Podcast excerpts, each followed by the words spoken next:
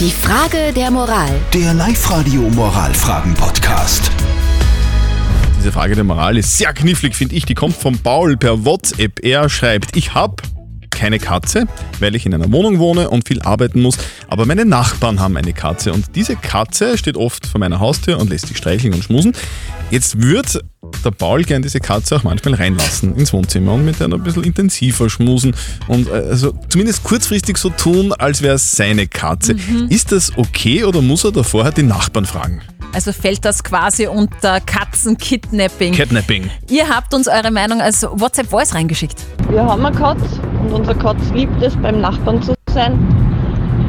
Was mich grundsätzlich manchmal ein bisschen eifersüchtig stimmt, aber es ist okay. Sie mag ihn und sie kommt da immer wieder zurück. Das Einzige, was ich gar nicht okay finde, ist, dass unser Nachbar hat sie halt gefüttert. Eben füttern würde ich dann unbedingt mit dem Nachbarn besprechen.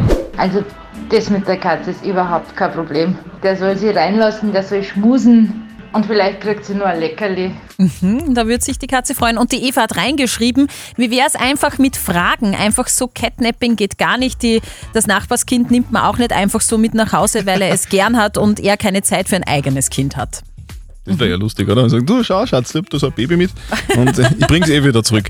Na, so, äh, was soll denn jetzt der Paul machen? Soll er die Nachbarskatze reinlassen oder soll er zuerst den Nachbarn fragen, ob das okay ist, wenn er die Katze hin und wieder bei sich zu Hause streichelt? Was sagt denn unser Moralexperte Lukas Kehlin von der katholischen Privatuni in Linz zu diesem Thema? Das Tier schaut uns an und wir stehen nackt vor ihm. Und vielleicht fängt das Denken an genau dieser Stelle an.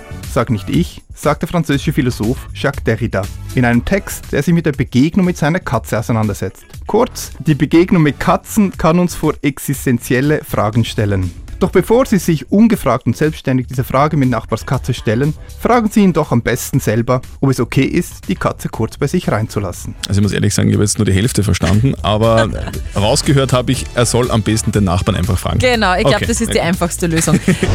Die Frage der Moral. Der Live-Radio Moralfragen-Podcast.